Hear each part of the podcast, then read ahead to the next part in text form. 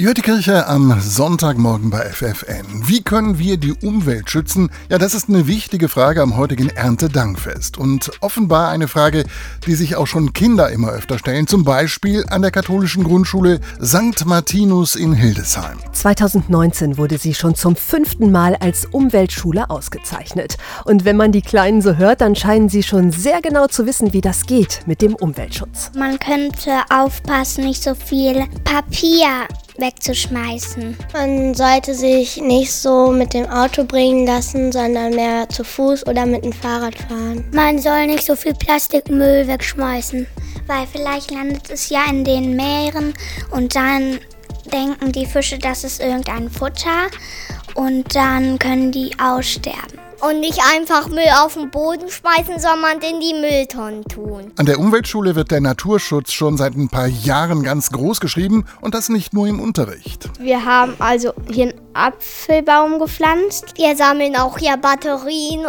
Kugelschreiber und Druckerpatronen und daraus kann was neu gemacht werden. Wir hatten hier auch mal eine AG, die haben ein Bienenhotel gebaut, weil Bienen, die sind vom Aussterben bedroht. Und wir sollten nicht so viel Papier wegschmeißen, weil da wurden Bäume dafür gefällt und ähm, die Bäume machen frische Luft. Und dann gibt es dann noch den schuleigenen Garten und besondere Projekttage, an denen erfahren die Kinder, woher eigentlich das Trinkwasser kommt und was erneuerbare Energien sind.